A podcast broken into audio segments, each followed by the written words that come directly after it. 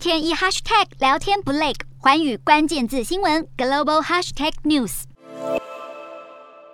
网购平台上满满的礼包供民众领取，想买笔电、平板、电视、空调等家电无所不送。北京刚喊发放近三亿多人民币的绿色消费券不久，沈阳也跟进推出总额一亿人民币的汽车消费补贴。五一假期前后，各省份陆续掀起振兴券发放潮，因为清零封城大大冲击市场买气。疫情搅局加上反复封城，中国三月消费零售比去年同期衰退百分之三点五，创近两年新低。长三角风控措施对汽车业影响更甚，像电动车大厂 Tesla 四月在中国销量就只有一千五百一十二辆，月减百分之九十七点七。台厂方面，半导体封测大厂日月光投控四月营收四百八十六亿多新台币，月减百分之六点四，主要也是上海封城影响出货和物流，供应链跟内需消费失衡，再在凸显清零封城非长久之计。